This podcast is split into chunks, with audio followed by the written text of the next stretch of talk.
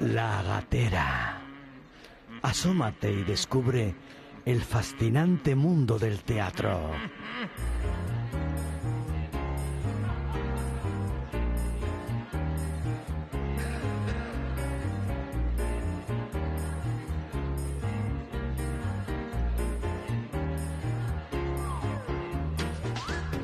Bienvenidas, bienvenidos a La Gatera.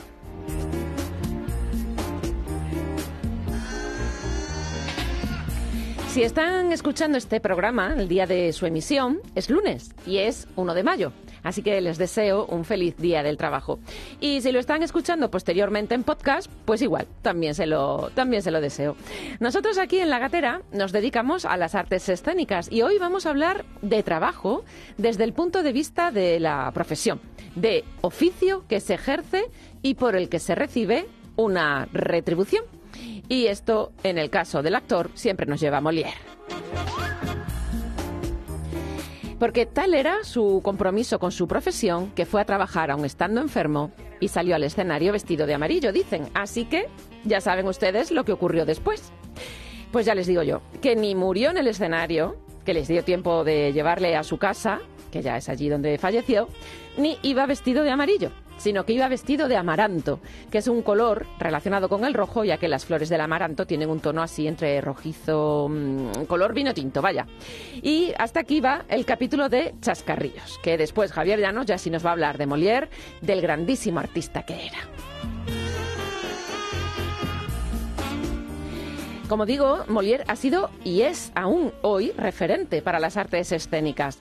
De hecho, vamos a hablar de su de la práctica, de cómo Molière sigue en los escenarios españoles en la actualidad.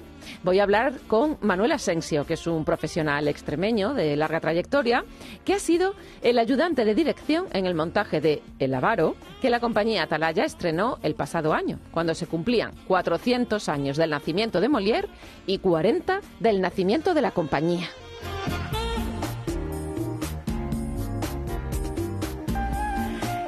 Y para terminar de quitar ceros, no sé si serán cuatro las piezas del repertorio operístico con las que Esteba Ferrer ilustrará los contenidos del programa de hoy, con el que ponemos fin a este episodio de La Gatera, que por cierto es el 340. Voy a dejar los números, nos vamos a los hechos. Así que...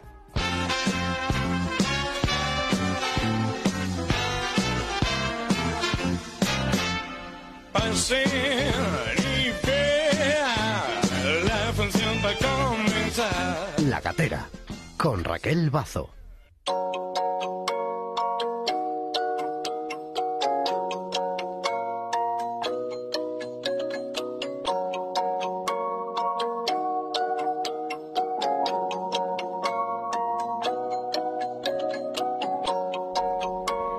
Molière aparece en los libros de texto, en varios tipos de libros de texto, también en los de literatura.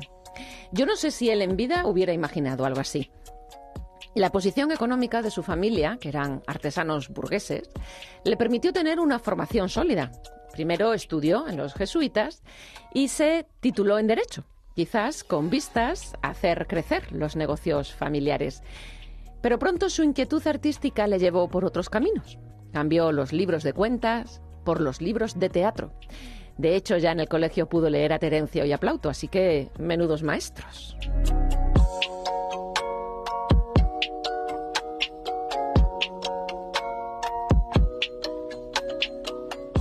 Cambiar la vida acomodada por una difícil vida de cómico no le resultó fácil, tanto por la negativa opinión de su familia como por el hecho de que aún entonces e incluso después de su muerte, la Iglesia francesa prohibía esta profesión por considerarla amoral y penaba con la excomunión a quienes la practicaban. Miren, de hecho, cuando Molière fallece, tuvo que intervenir el rey Luis XIV para que pudiera ser enterrado en terreno santo.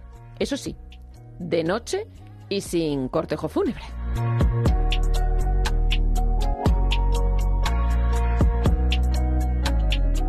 En los 51 años que estuvo en este mundo, Jean-Baptiste Poquelin, que era su nombre real, tuvo tiempo de dejarnos varias obras de arte que aún hoy son referentes para el análisis no solo teatral, también de la vida social y del comportamiento humano.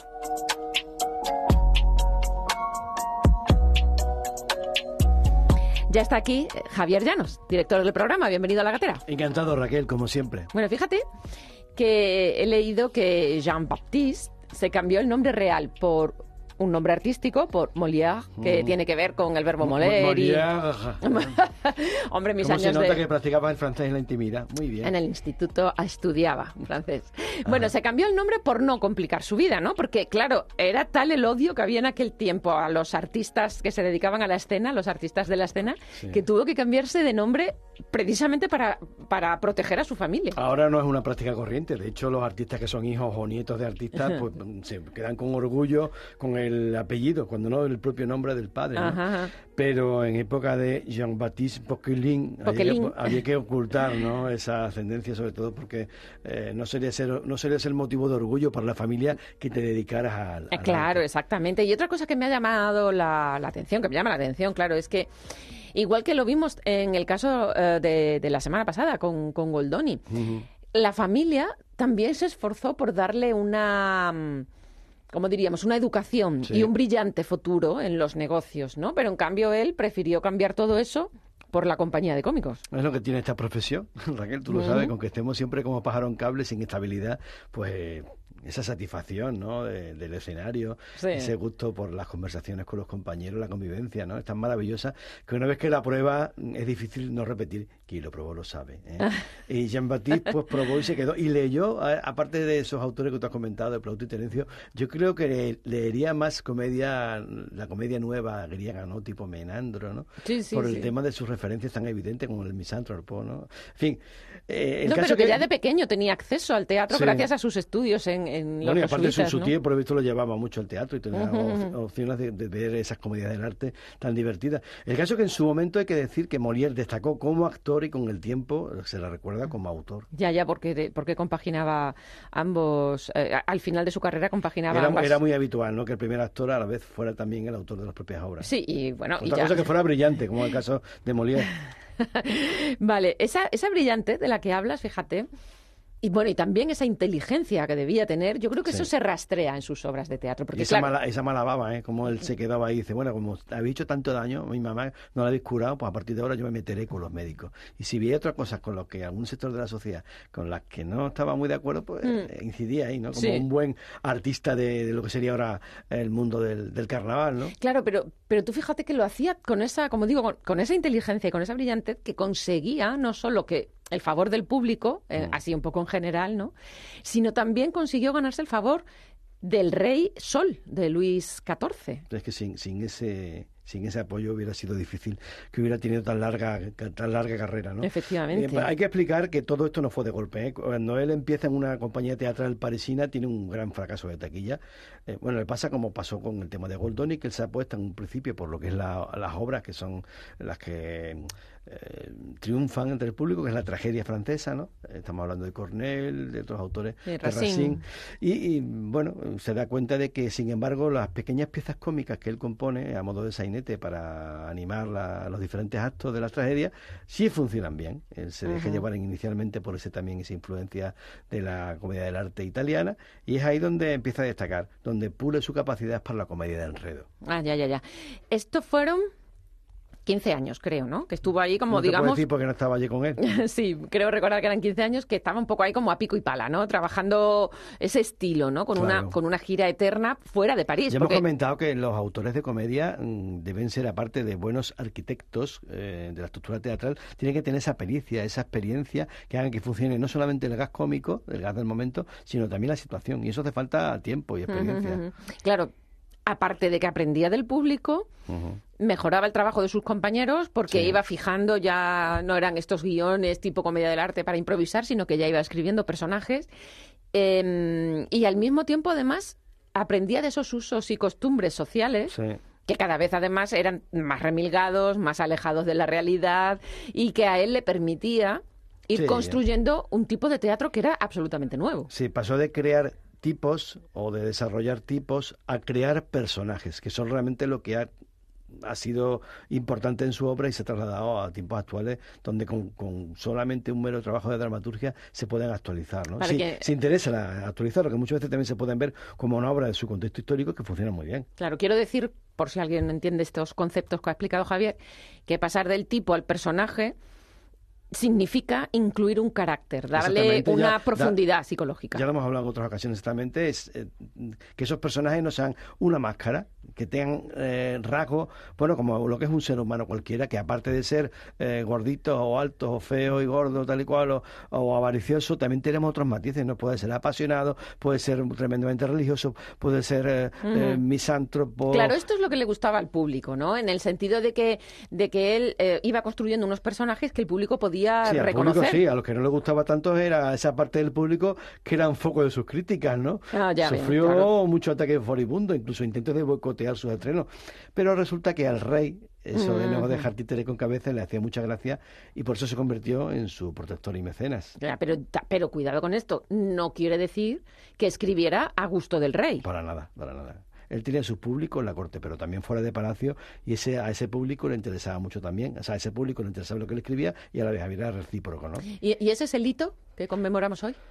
Bueno, habría que, en el caso de cuando estamos hablando de autores clásicos y autores tan importantes como Molière, que es el autor de lengua francesa más importante, más reconocido. Y más representado, seguramente. vamos. Dentro de la red escénica, pues sí, podríamos decir que hay muchos hitos, pero como estamos vinculándolo mucho al momento en que fue arropado por el Rey Sol y que eso le permitió tener larga trayectoria, mencionemos el estreno de las preciosas ridículas en 1659 como hito, porque eso le supuso, aparte de un gran éxito, el que le viera por primera vez el rey y que a partir de ese momento fuera su protegido. Ya.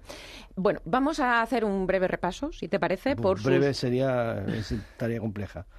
bueno, pues Lo no que hacemos ni siquiera... aquí a las personas que estén siguiendo nuestro programa, a nuestros escuchantes que se dirijan posteriormente a la biblioteca o a su propia o la pública o que vayan directamente a, a Internet para mm, disfrutar de las versiones que hay muchas veces directamente en versiones escénicas que están retransmitidas por televisión. Bueno, venga, vale, pues entonces como son muchos títulos, háblame de alguno o háblame de lo marinero. O háblame de algo que te parezca a ti relevante para que nos situemos un poquito en lo que es la obra sus comedias son tan divertidas porque los vicios de sus personajes son fácilmente reconocibles, pero también las bondades de sus personajes.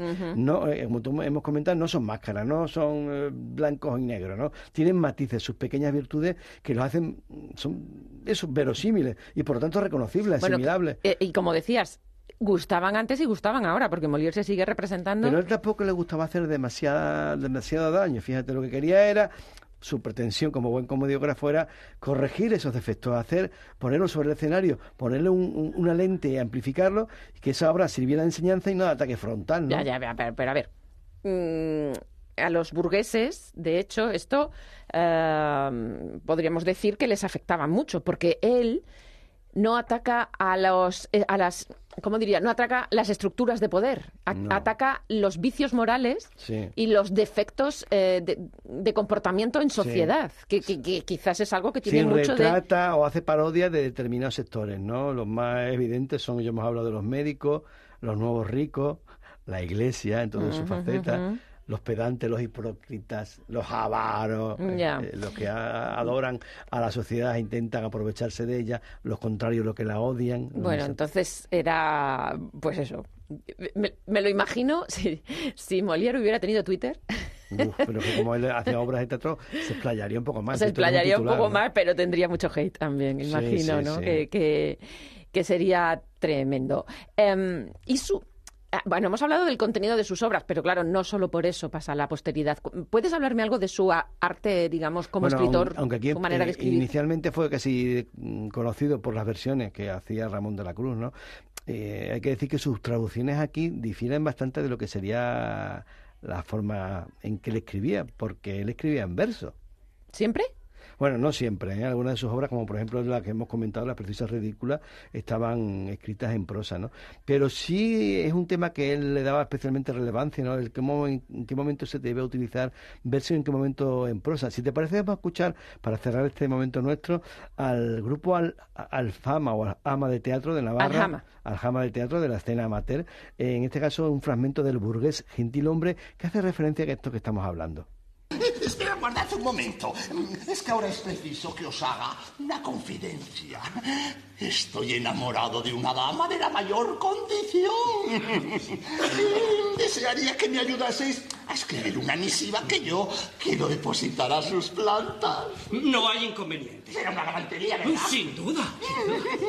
¿Y son versos lo que queréis escribir? No, no, no, no, no, no, nada de versos. Ah, ¿Preferís la prosa? No, ni verso ni prosa. Eh, pues una cosa u otra ha de ser. ¿Por qué? Eh, por la sencilla razón, señor mío, de que no hay más que dos maneras de expresarse.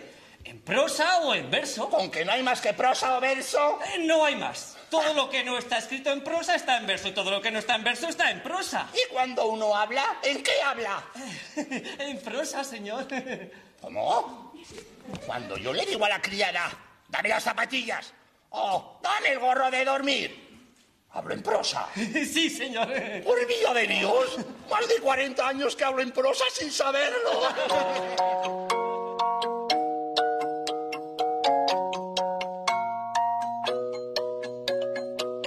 Rien peut me ramener plus en arrière que l'odeur de la pâte à modeler.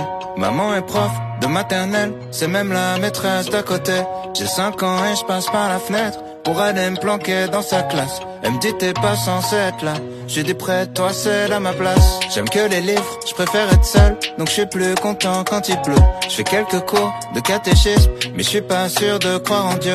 J'ai 7 ans, la vie est facile. Quand je sais pas, je demande a ma mère. Un jour elle m'a dit. El tiempo no siempre nos juega malas pasadas. A veces el tiempo nos permite crecer, experimentar, aprender y después fijar, disfrutar, sostener el trabajo de años. El tiempo, en su sorprendente circularidad a veces, vuelve a ponerte en el camino de personas que conociste tiempo atrás y te las presenta de nuevo, convertidas en seres que han cumplido su sueño y te ofrecen un ratito de alegría compartida. Y esa es la sensación que tengo al hablar hoy con nuestro invitado, Manuel Asensio. Bienvenido a la gatera. Hola, hola Raquel, ¿qué tal? Muy bien y, y muy contenta porque eh, esta pequeña intimidad que acabo de contar, bueno, pues es un poco la sensación, como digo, que tengo desde que las casualidades han querido que por fin hoy puedas estar en la gatera y que el camino que nos ha llevado hasta ti haya cerrado este círculo vital, ¿no? De, de tantos años. Fíjate hasta el punto que me he planteado mucho cómo comenzar esta entrevista, porque, mmm, claro, quería darle un sentido a esta idea del paso del tiempo. Así que, si, no te, si te parece, creo que la mejor manera va a ser empezar por el principio, Manuel. Entonces, háblanos de cómo era el Badajoz teatral, el Badajoz, en el que tú comienzas, en el que tú comienzas además muy joven. Eh, sí, bueno, yo comienzo en Badajoz en los años 90 o así, los años 90. Hmm y había mucha ebullición teatral, pero de una forma un tanto muy callejera, muy canalla, ¿no? No tanto... había el, Yo recuerdo mucho los jueves teatro, um, había un teatro que se llamaba Teatro Menacho, mm. que ahora mismo es un sala. No, ya tampoco. Y había los jueves ya no existe, ya no existe. Yeah. Y, y, era un, un rollo que había... Um, no sé, había mucho, estaba muchos punkis y queríamos hacer teatro por cambiar cosas. Era una forma de hacer teatro que tampoco teníamos ni idea de teatro. Uh-huh. Yo empecé sobre todo haciendo teatro de calle y queriendo mover ideas, ¿no? Jugar mucho con la música, con, no sé, empezamos con, con mucha calle, mucha, con los titres también. Y era como un rollo muy social, ¿no? Porque allí estaba no sé, estaba, estaba Suripanta, que sonaba mucho, ¿no? Y después también, bueno, vosotros también empezasteis por ahí, por esa época, un poco después, que eso sonaba mucho, te apetece, te apetece. Y yo no entendía al principio que te apetece, hasta que ya entendí, digo, ah, te apetece. Sí, ah. el nombre como, como muy, un acrónimo. Muy, era muy bonito porque era, no sé, era un rollo mucho más de lucha, ¿no? no sé, este, bueno, esta idea de los 90, esa, esa, esa necesidad de contar cosas, yo creo que también, sí. fíjate, te pone en relación con Molière y con esa idea suya de, oye, esto no me gusta, quiero cambiarlo, pero lo voy a contar de una manera diferente. Eso, lo que él usaba la comedia y en, y en los años 90 quizás era más eso, ¿no? El teatro en la calle, la, la, el contacto directo con, con el público. Pero tú tienes un una serie de, de, de, bueno pues de contactos esto con, con estas eh, compañías emergentes en aquel momento con iniciativas emergentes en aquel momento pero también pasas por los grandes espectáculos que, bueno, de hecho, por ejemplo, las parcas, hemos hablado aquí en alguna ocasión en el programa, que también son hitos de la historia de las artes escénicas en Extremadura. Sí, bueno, ahí es que se dio, ocurrió que, este, no sé, eh, con Carlis Danza y con Samarcanda también, estaban buscando por otro sitio la forma de teatro. O sea, y era el hecho de, otra forma de contar también con Meme Tavares, era el hecho de inventar, bueno, sí teatro, pero que cómo, cómo, cómo se hace el teatro, ¿no? Es una, una porque no solamente es el texto, ¿no? También es visualmente, se buscaba eh, la forma, más que a veces el texto y la forma, y una forma, o sea, el hecho de buscar eh, eh, ser impactante con el público. Había mucha influencia, creo, de, de mucha influencia de, yo por lo menos a mí me gusta mucho la fura del Baus, eh, también me gusta mucho el Yolars y el comedian, ¿no? Tiene mucha influencia por ahí, ¿no? De, de, de formas de, de calle, pero también contaban algo. Cuando yo empecé con teatro circo, la idea no era hacer solamente circo. El, circo tenía que tener también una profundidad. Igual que al teatro había que darle un poquito de circo. Y era una idea, igual que a la danza, no podía ser tan, tan solo danza, ¿no? Tenía que tener un poquito más de, también... Sí, una hibridación de todas las artes al final, ¿no? Hmm. Sí, sí, e, esa era la idea, sí, lo has dicho bien, Raquel. Es una cosa de que no, no solamente el teatro, el circo, la danza, no. A ver, es que el, ser humano intentando contar, buscando todos los medios, ¿no? Y con las parcas fue muy bonito la experiencia, porque ahí estamos como 30 personas, ¿no? Eso fue una locura y ahí coincidimos gente muy muy muy interesante de, de que ha sido después el cómo diría yo el, el lo que es la eh, cómo diría yo o sea estaba Félix Méndez mm. estaba Francis Lucas estaba Diego Ramos estaba Fernando también que, que ahora mismo son personas que siguen moviendo la cultura ahí por Extremadura. ¿no? Bueno, y estabas tú, que también sigues, ¿no? Que también sigues. Porque, porque el, Festival de Mérida, de la misma manera que fue como semillero, digamos, para crecer y, y, florecer, pero también fue muchas veces, eh, y lo ha sido y lo sigue siendo, también es muy trampolín, ¿no? Para conocer a otras, otras personas y poder quizás alejarnos esto no siempre es positivo, salir un poco de la zona de confort y conocer otras compañías y otras realidades. A ver, yo no sé, vosotros estáis más cerca de, esa, de esa historia con respecto al, al festival y a, y Mérida en sí, ¿no? Porque mm. Para mí lo, Mérida es una cosa que de lo más grande, porque actuar en ese teatro es impresionante. Pero claro, después está el hecho de yo creo que nosotros, los extremeños, tenemos un amor-odio hacia Mérida, ¿no? Tenemos un amor-odio hacia Mérida, ¿no? Porque es el hecho de que, queremos usar ese teatro pero para contar cosas que sean, como digo yo, eh, tremendas, extremeñas, ¿no? O sea, realmente que los extremeños queríamos también usar ese sitio. Y cuando digo extremeños me refiero a, las personas que estábamos ahí o que seguimos estando ahí, eh, eh, usarlo de una forma que, que, siga siga teniendo la importancia que tenía hace dos mil años, ¿no? Es que sigue teniendo, es que está ahí. Y, lo hermoso es que el Mérida ha, ha, sido como una especie de, como tú dices, de semillero para que nos conozcamos y, y, entre y salga gente. Yo ahí, ahí he tenido la oportunidad de conocer a gente maravillosa. O sea, me recuerdo a, a, Gallo, o cuando también estuve ahí con el Edipo Rey, ¿no? y, y trabajar con gente, vamos, cuando, por ejemplo, ya no solamente que se haga un espectáculo ahí en Mérida, sino que nos juntamos allí todos los que sabemos teatro, más o menos, y, y, es como un sitio de encuentro, ¿no? Para departir cosas, ¿no? A mí me parece una cosa maravillosa lo que tenéis ahí. Y después, eh, eh, yo yo también veo que vosotros, o sea, te apetece y, y, la gente que hay por ahí, ¿no? Eh, mm, habéis ayudado mucho para que no sea una cosa eh, para afuera, sino que es una cosa también nuestra, ¿no? Eh, es, patrimonio de, la humanidad, el Teatro Romano de Mérida es patrimonio de la humanidad, pero es un patrimonio también muy de la gente de aquí, eso no... Eso no... Sí, sí. Eh, me, llama la atención, Manuel, que hablas de los de allí y los de aquí, porque claro, tú, tú no estás en Extremadura desde hace mucho tiempo. ¿Cómo se produce ese salto? O sea, o, cómo fue la cosa? ¿Fue casual? ¿Fue voluntario? ¿Tú querías irte? Pues o, fue un, bueno, voy a aprovechar este tren que pasa? Pues fue, mm, fue casualidad, fue aprovechar ese tren que pasa. Yo iba de técnico con Suripanta en un viaje y llamaron del Teatro del Mediterráneo y necesitaba un actor que, que hiciese, yo no, yo no hacía texto mucho, ¿no? Pero sí hacía mucho cuerpo, o sea, danza y mimo y demás, y malabares y esto, y que tuviese idiomas. Y realmente en la furgoneta nadie tenía idiomas nada más que yo, porque yo soy maestro de inglés, supuestamente. Ajá. Esa es tu formación, digamos, entonces, Sí, yo, yo lo que estudié, bueno, estudié, que le di el diploma a mi madre y, yo no he hecho magisterio en mi vida. Yo no. Yo estudié, hice magisterio y digo, toma mamá el diploma, que yo esto no me gusta. Yo a las 8 de la mañana hay tantos niños, ¿no? Mira, ves, igual que Molière, que sacó su título y le dijo a su familia, aquí lo tenéis, me voy al teatro, ¿no? Pues otra, eh, otro paralelismo. Mm. Eso fue. Y, y resulta que, bueno, conocí, me fui a un viaje con, con Pedro Álvaro Osorio, que, que es un director de aquí de Sevilla, y a partir de ahí contacté con gente de Sevilla y entonces contacté con Atalaya. Eh, yo no conocía el grupo Atalaya. Y entonces fue cuando estaba también trabajando un taller que hice con Cristina Silveira, con Mauricio Celedón. Y Mauricio Celedón también conocía Atalaya. Y claro, cuando yo descubrí Atalaya, era lo que estamos hablando, que era una, una formación que es muy integral. O sea, que no solamente mm, el teatro, o sea, eh, Atalaya trabaja de una forma que es muy la voz y el cuerpo están unidas, ¿no? No están separadas, ¿no? Y después la poesía, o sea, no, no sé cómo explicarlo. Y bueno, conocí a Atalaya, me metí, eh, hice un laboratorio que hacemos aquí y, y, me ofrecieron entrar en un espectáculo que era el público de Lorca.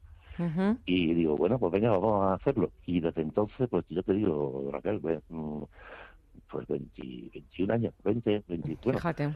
Te, voy a, te voy a decir, siento que esta anécdota también muy graciosa, y cuando me dieron la noticia, yo eh, yo hice el taller aquí. Sí. Y dice, bueno, ya te llamaremos. Y entonces yo me fui a Valladolid con Charo con Charo Feria. Ajá, sí. Hace un pasacalle de monociclo, que también venía el Rossetti, el juego Rossetti. Sí. Y, y estaban haciendo el pasacalle y fue cuando mm, nos paramos a comer y vimos lo de los atentados de la 11S. O sea, mm. e, e, eso fue el día cuando yo me enteré que iba a entrar a Catalla. Y intentar eh, y, íbamos a suspender el pasacalle porque claro, como del 11 estamos todos asustados, no sé qué iba a pasar. Sí. Y fue en ese momento cuando, ya te digo, en el 2001, cuando me dijeron, pues sí, vamos, a entrar en el público de Lorca, y desde entonces pues estoy aquí. Mm, porque claro, eh, los espectáculos que hacemos, pues, que, que, se hacen aquí son muy sugerentes, Como tú has dicho, es que mm, el Molière, por ejemplo, que hemos hecho ahora, bueno, hemos hecho una comedia y yo, como digo, es que parece que me dan caramelitos, porque yo empecé con el público de Lorca. Sí. Después hicimos Medea, que lo hicimos ahí en Mérida también, en el anfiteatro. Eh, después sí, hicimos la ópera presentado. No, sí, sí, sí.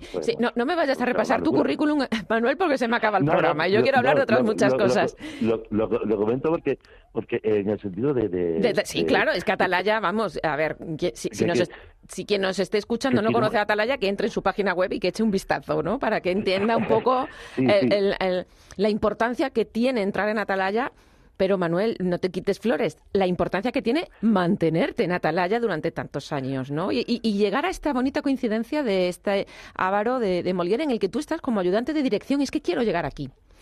Porque en el programa, en otras temporadas en las que hemos hablado de otras cuestiones, hemos eh, hemos hablado con algunos ayudantes de dirección y hemos querido que nos expliquen cómo es su trabajo.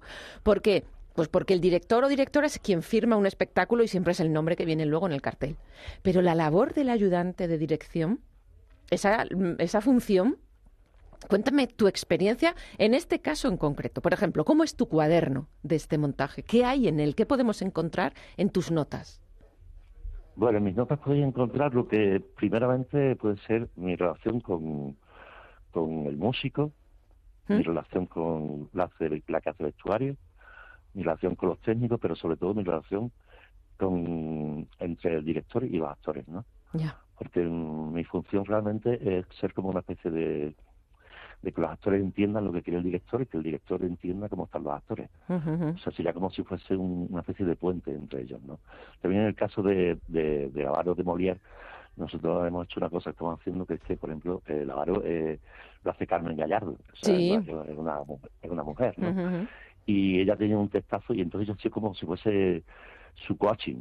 ¿Me explico? Sí. tiene mucho texto mucho texto y entonces estaba ahí detrás de ella como dándole agua para que siguiese con el texto como sigue voceando sí. porque el texto es muy duro no sí. entonces también con todos los compañeros igual y después es como eh, que lo, lo, el, engranaje de todo el espectáculo que todas las piezas bien engrasadas ¿Me explico?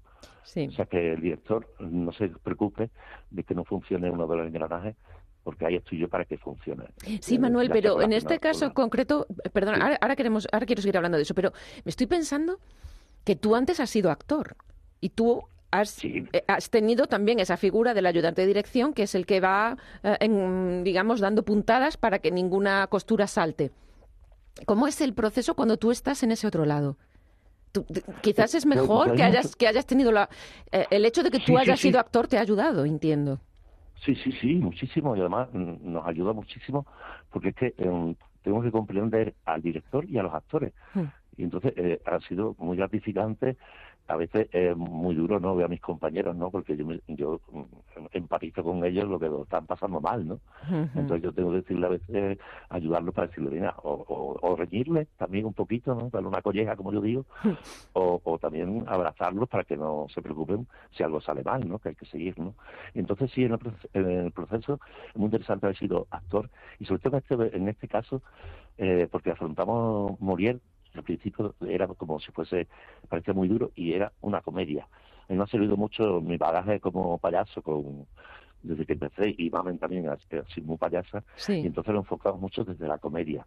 Y entonces era un trabajo muy de, estar encima del timing del tiempo y eso. Y pero sobre todo que los actores entendiesen la energía del espectáculo que tiene que ir muy muy rápido y como un actor yo lo que me pasaba es que emparizaba mucho. De hecho, eh, yo me he tirado un agosto entero con, con Mamen, ella haciendo de y yo haciéndole todos los personajes. Y entonces, claro. pipa, porque yo hacía todos los personajes, le daba la réplica y, yo hacía todos los personajes y yo me divertía muchísimo. Sí, porque no a ver, no vale no vale dar la réplica leyendo la frase, no, hay que darle la réplica con las intenciones que necesita para ella seguir construyendo. Claro, claro, con, una, intencionalidad, o una intencionalidad no, pero sí que tuviese un dibujo que no sea una cosa robótica, ¿no? Y entonces, Máxima a mí y yo somos muy payasos los dos y nos lo pasa muy bien haciéndolo. O sea, porque lo que lo más bonito en el teatro es cuando cuando cuando no se sufre, porque nosotros nos pasa a veces que mm, a veces le damos demasiada importancia al teatro, ¿no? No, no que es, la suya, pero a veces hay gente que se pone que parece que está operando a corazón abierto. Y nosotros no somos cirujanos, o sea, si algo, si algo sale mal no pasa nada, no pasa nada.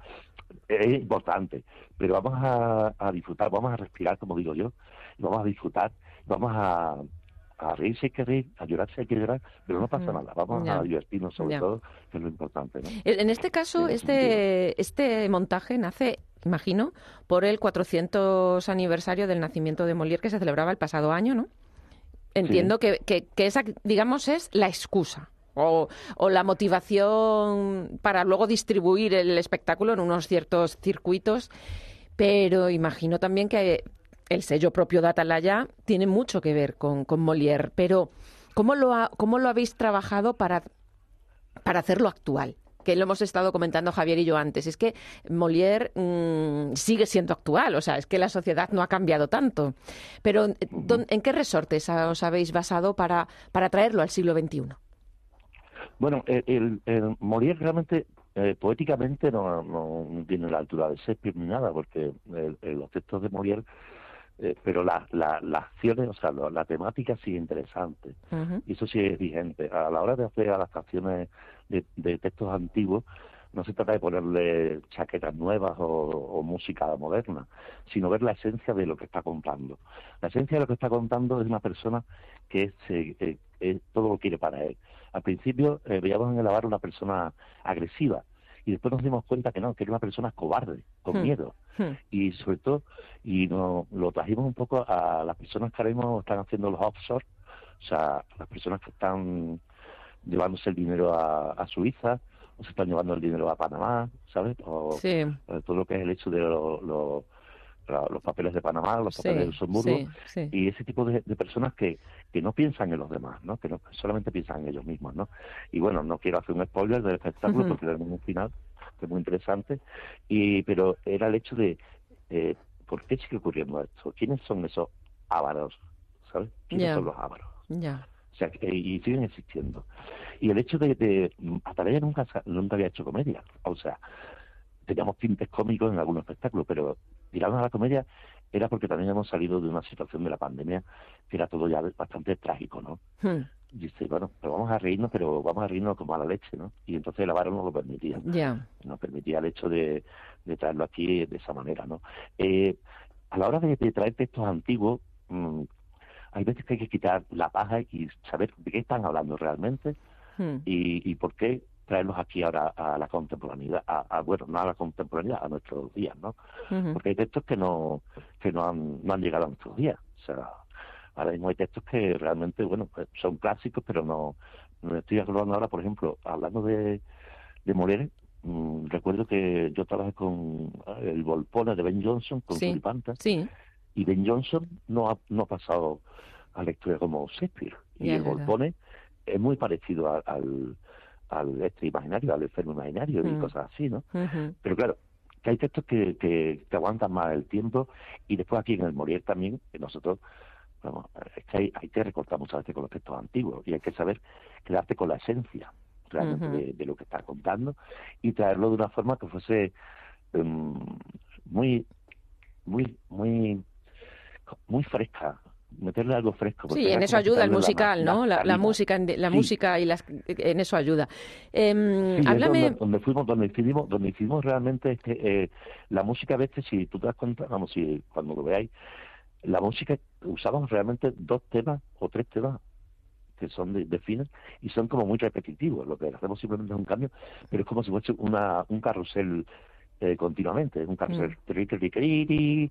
es una cosa que es como, vamos como se repite, se repite, se repite todo. ¿no? Y sobre todo, le da mucha frescura a la música. Sí, eso lo sabía Molière porque él usaba música también en sus, en sus espectáculos. Mm, Manuel, háblame de tu trabajo, venga ya brevemente porque no me va a dar mucho más tiempo, pero no quiero pasar esto por alto. Háblame de, de todo lo que no tiene que ver con Atalaya, porque bueno, mm, tu capacidad creadora, tu capacidad de dar, mm, de, de seguir contando, ¿a dónde te está llevando también en la actualidad? ¿Te refieres fuera de Atalaya? Sí.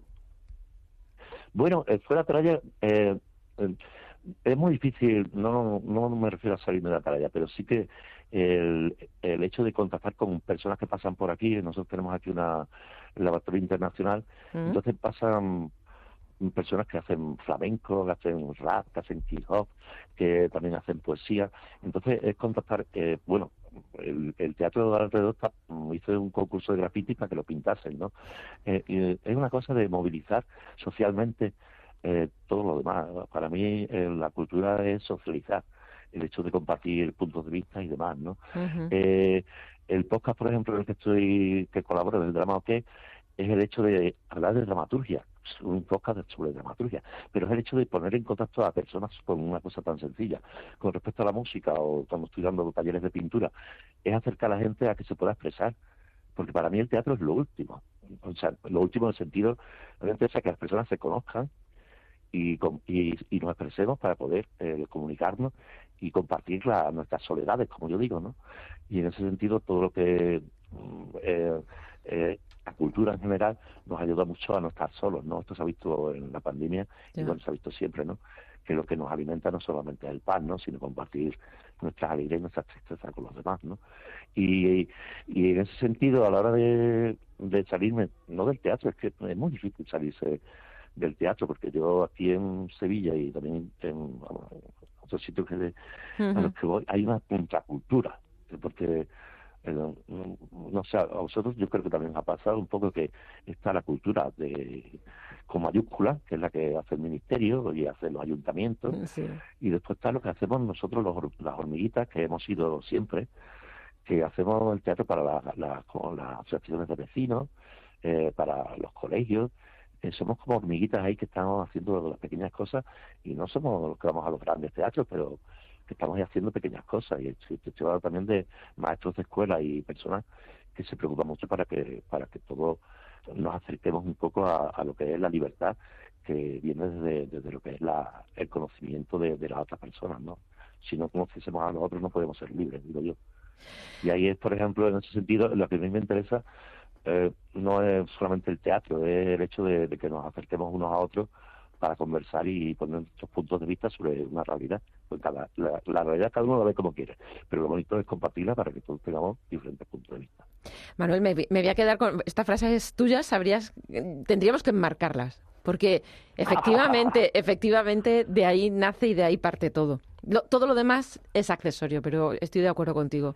Esa es la esencia de, de, esta profesión que hemos dicho que hoy, el Día del Trabajo, y vamos a hablar de la profesión, pues quizás esa es eh, la motivación que nos lleva a dejar esos otros trabajos y dedicarnos a, a este.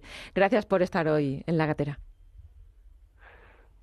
Muchas gracias a vosotros y bueno, seguir manteniendo esa llama que yo digo que es de Prometeo, ¿no? que nosotros tenemos que mantener la llama que le hemos robado a los dioses y es esa llamita que tenemos ahí que la tenemos que cuidar, que es muy bonita, que, es el hecho del teatro y, bueno, nuestro oficio y nuestra profesión, que, que el hecho de, de compartir y, hacer a la gente sonreír, llorar, porque sonreír y llorar es la vida.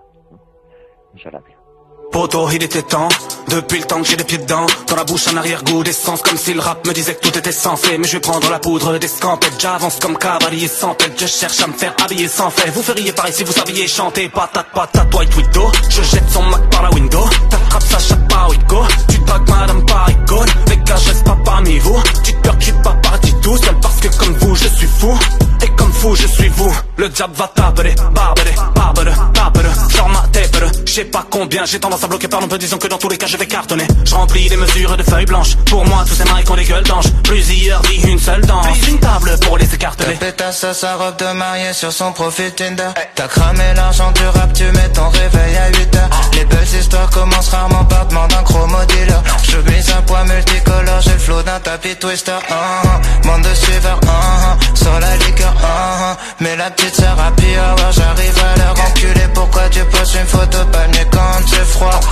Smiley, smiley, smiley, smiley sur le troisième doigt. J'essaie d'apercer, en fait j'essaie d'apprendre la grosse tête. Je préfère celui qui flex à celui qui fait semblant d'être modeste. Être honnête, uh -huh. j'aime les problèmes, uh -huh. Je suis parano, je suis connu, cache la cam avec une gommette, uh -huh. Qui dit mieux, qui dit mieux, qui dit mieux, qui dit mieux. Balou ferme la pour toujours, dis-moi qui dit le Whisky beurre, whisky beurre, whisky beurre, whisky beurre J'ai passé l'adolescence dans un mélange whisky beurre Fini-le, fini-le, ta tête est sur le sol et t'entends crier finis-le. Oui, mille un, Mon patron m'a sur contre-verre à d'ici peu ça perd les prophètes, parle pas des ex, parle pas des prophètes, ça parle chinois, Robio ça sait faire, défaut d'orthographe, je suis dans des beaux draps, je voulais sauver le monde, et puis j'étais là, mes yeux sont fermés comme si j'avais tout vu, je pense comme un documentaire sur YouTube, avec la musique de Requiem for a Dream, la guerre est voulue, la bouche est cousue, la couche est moulue, ça noircit les poumons, ça jaunit les moulures, je suis seul au monde, il me faut de la monnaie, plus que ça l'homo, je fais pas l'aumône, j'essaie d'être honnête, c'est ça le plus dur, j'écris des poèmes, j'ai même pas de culture, crois qu'ils ont raison, le temps n'existe pas, enfant soldat n'a pas vraiment de futur, c'est froid et lugubre, dans les environs et le pipeau est joli, chacun sa diction, deux cœurs dans les yeux juste avant ça fait plus mignon, je vais faire des millions, et puis des milliards, racheter le pouvoir, risquer des impôts, comme les souvenirs de moi quand j'étais marmot, quand j'avais pas de buzz, quand j'étais pas beau. Entre nuit fauve et noce rebelle, ça y est, j'ai plus le temps d'une querelle. Elle finira grosse en attendant que je retombe amoureux d'elle. Beaucoup plus de baisses de rupture qu'on a consommé de nuit de noces. Enfoiré, c'est nous les enfants du divorce. Ouais. Évite rayon du soleil comme chauve-souris, tête à l'envers, rien n'a changé, les gars, qu'est-ce qu'on glande aujourd'hui? Sûr qu'on va se détruire comme la dernière fois. Mais le problème, je me rappelle pas La dernière fois qu'on a fait un truc pour la première fois. Esprit éclairé mais de mode de vie sombre. C'est le premier album et j'arrive en flic. Missile dans vos mères, j'ai tous vos Kim Jong. Et passe-moi la liqueur, c'est de la Volvic. Qui demande pourquoi la tente était si longue. C'est que je pars en couille chaque fois que la nuit tombe. Et si tu me follow, je peux viser juste Pour te foutre en l'air comme au beer pong. Qui dit mieux, qui dit mieux, qui dit mieux, qui dit mieux. Ferme la pour toujours, dis-moi qui dit mieux. Whisky beurre, whisky beurre, whisky beurre, whisky beurre j'ai passé l'adolescence dans un mélange whisky beurre Finis-le, finis-le, finis-le, finis-le Ta tête est sur le sol et t'entends crier finis-le 8001, 10 001 Mon patron m'a dit je suis sûr qu'on te d'ici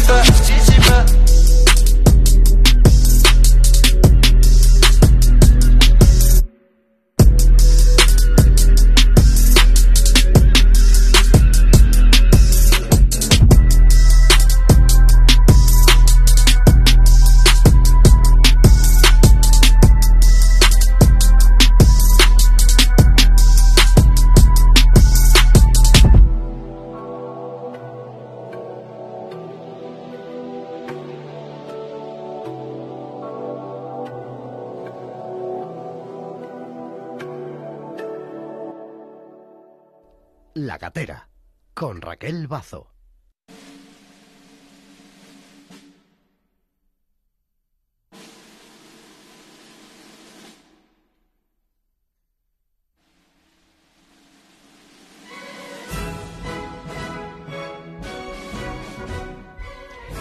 Y con esta gacha ladra llega a la gatera, siempre, Esteba Ferrer. Bueno, he dicho la, gacha ladra como si fuera una canción y esto es todo el conjunto de la ópera y esta es la, la obertura, ¿no, Esteba?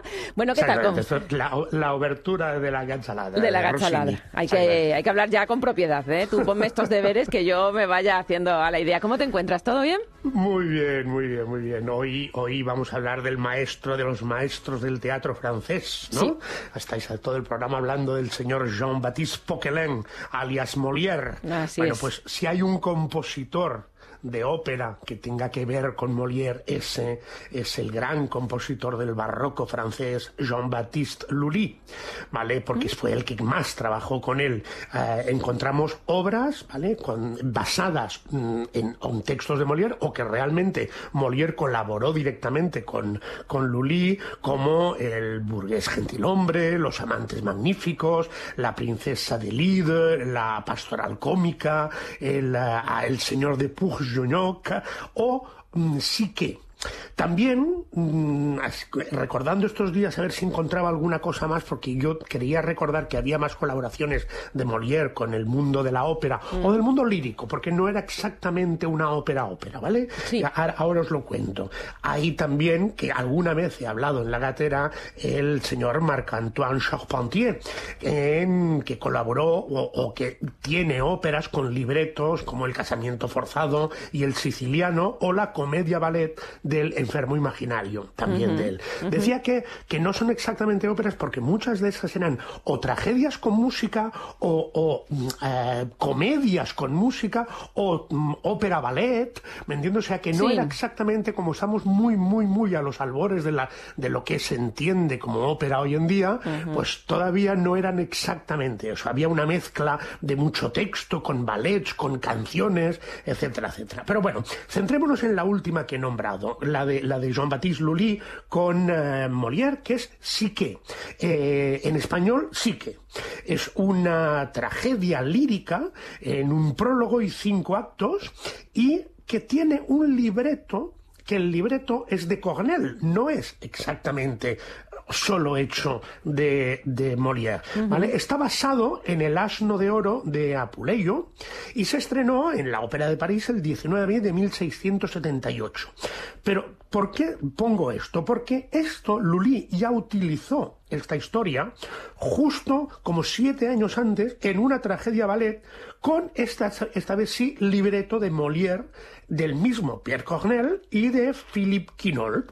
Originalmente eh, eh, estaba escrita, la, escribió Molière como texto en prosa, pero luego no tuvo tiempo de versificar toda la obra para convertirla en canciones.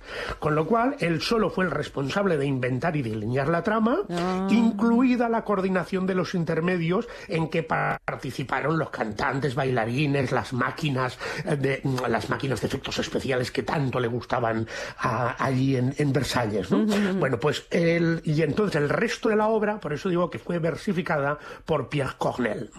Bueno. No obstante, los autores conservaron los intermedios de la, de la versión tragedia ballet de esta y reemplazaron los diálogos hablados por recitativos y reforzaron el papel de los dioses a expensas de los personajes humanos. Vamos a escuchar un pequeño fragmento de esa tragedia lírica.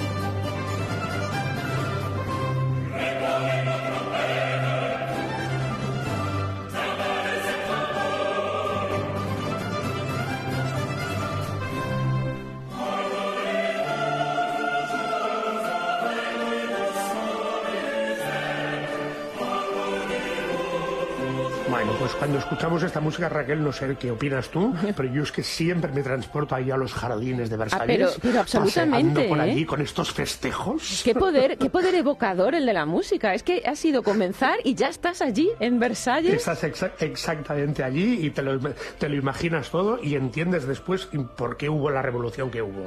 Pero bueno, vamos, vamos, vamos ahora, no, no, nos salimos del barroco porque ya hemos centrado mucho esta temporada en el barroco mm. y ahora quiero hablar del Molière, pero un poquito más en la actualidad, porque también hay obras de Molière un poquito más cerca de nosotros que no del, del 1600. Bueno, estamos, vamos a ir dos siglos, un siglo y medio después, ah. ¿vale? Porque nos iremos a por una ópera del compositor de dos grandes títulos de la historia de la ópera, que son Fausto y Romeo y Julieta. Se trata del francés Charles Gounod, que nació en París un 17 de junio del 18, 1818, y que es evidentemente uno de los músicos franceses más reconocidos. Fue un gran conocedor de todos los géneros musicales, destacando especialmente en el operístico y, también en el religioso. Y, evidentemente, él fue, fue un referente del romanticismo francés en la forma más lírica. Bueno, es muy conocido también, ¿vale? Por mm, dos cositas. La primera, evidentemente por una que seguro que habréis escuchado todos, que es el Ave María de Gounod. Ah, sí. muchas bodas empiezan con el Ave María de Gounod. Que de hecho parece que se llama así, ¿no? Ave María de Gounod. exactamente, la Ave María de Gounod, pero que encima que no es de él, porque es, está basada en la música del primer preludio, preludio de clave bien temperado de Johann Sebastian Bach, como no podía ser de otra manera. O sea, Bach, el maestro de todos los maestros. Bueno, pues con 21 años el señor Gounod ganó ese premio que a veces también he hablado en el programa que es el Gran Premio de Roma en 1839, donde al instalarse en Roma quedó impresionado eh, por la música de Palestrina en la capilla Sixtina, ¿no?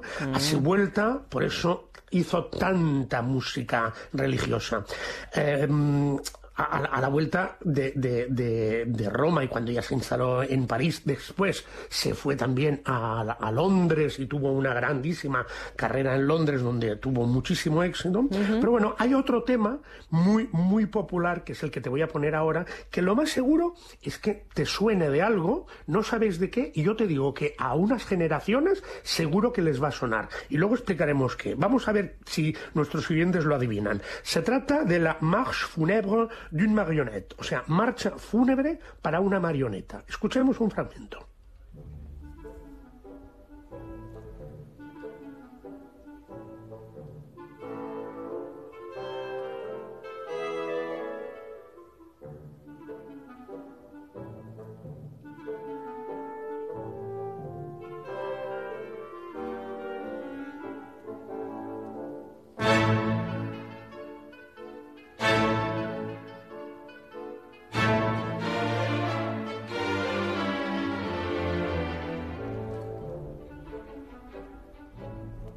Raquel, ¿Te suena? ¿De qué te suena? Me suena muchísimo. Le estaba intentando comentar a, Dani que tengo al otro lado del cristal que si a él también le sonaba. A mí me suena película de dibujos animados, de Disney, quizás. Pues no. Si yo te digo, si yo te digo si ahora tuviéramos las líneas abiertas, como dirían aquí en la radio, ¿vale? Empezaríamos a recibir llamadas, oh, sobre todo de, gente de mi generación, que es un poquito anterior a la tuya, que tú eres más joven que yo, ¿vale? Y, y de nuestros padres, seguro, seguro que te dirían Alfred Hitchcock. Ah, vale, sí. Era la sintonía de cabecera del programa Alfred Hitchcock Presenta. Sí, cierto. Exactamente. bueno, pues, pues eso, ¿no? Pues como, como Alfred, que era un gran amante y de las historias y de contar historias del género teatral y tal, digo, voy a ponerlo, digo, porque el señor, el señor Gunot estaría muy orgulloso de que alguien como Hitchcock hubiera utilizado una melodía suya y se hiciera tan popular. O sea, este señor fue básicamente popular por cuatro cosas. Por el, el, el Fausto, el, el Romeo y Julieta, el Ave María y esta, y esta marcha fúnebre de una marioneta. Pero bueno, hay una ópera, ¿vale? Basada en Molière, que fue prácticamente la, eh, la antesala de su primer gran éxito, que fue el Fausto. Y se trata de Le Médecin malgré lui, o sea, el título en francés, en castellano sería El médico a su pesar, ah. o traducido, como se ha traducido aquí, El médico a palos. Ah, pues El médico a palos es una ópera cómica en tres actos y que tiene libreto en francés de Jules Barbier y Michel Carré, basado evidentemente en la obra de Molière del mismo título, Le Médecin malgré lui. Se estrenó en el Teatro Lírico de París el 15 de enero de 1858, justo como te he dicho, un año antes de su primer gran éxito que lo catapultara a la fama, que es este Fausto. Y es un ejemplo, este Médecin malgré lui, de la delicadeza y el gusto que tenía Charles Gounod componiendo y ya anticipaba la gran influencia que su música iba a tener posteriormente en la ópera francesa. Mm, todos los compositores, que le, sucedieron, como Bizet, Saint-Saëns o el mismo Jules Massenet, bebieron de Gounod. Y voy a terminar con una anécdota sobre esta ópera. Ah. Como la obra original en, la, ópera usa diálogo hablado, porque es una ópera cómica, y sabéis que las óperas cómicas francesas usan bastante texto hablado, como la Carmen de Bizet, ¿vale? Y usa también versos tomados directamente de la obra de Molière, la Comédie Française intentó bloquear las representaciones de la ópera ah. por, por apropiación indebida y tal. No, lo consiguieron, ¿eh? Bueno, tiene fragmentos tan bonitos como este que os he escogido para despedirme hoy. El área del segundo acto del personaje de Leandre, el amante de Lucinda, que es la hija del rico engañado Geronte. Je portais dans une cage. Yo traía en una caja, por el tenor Cyril Dubois.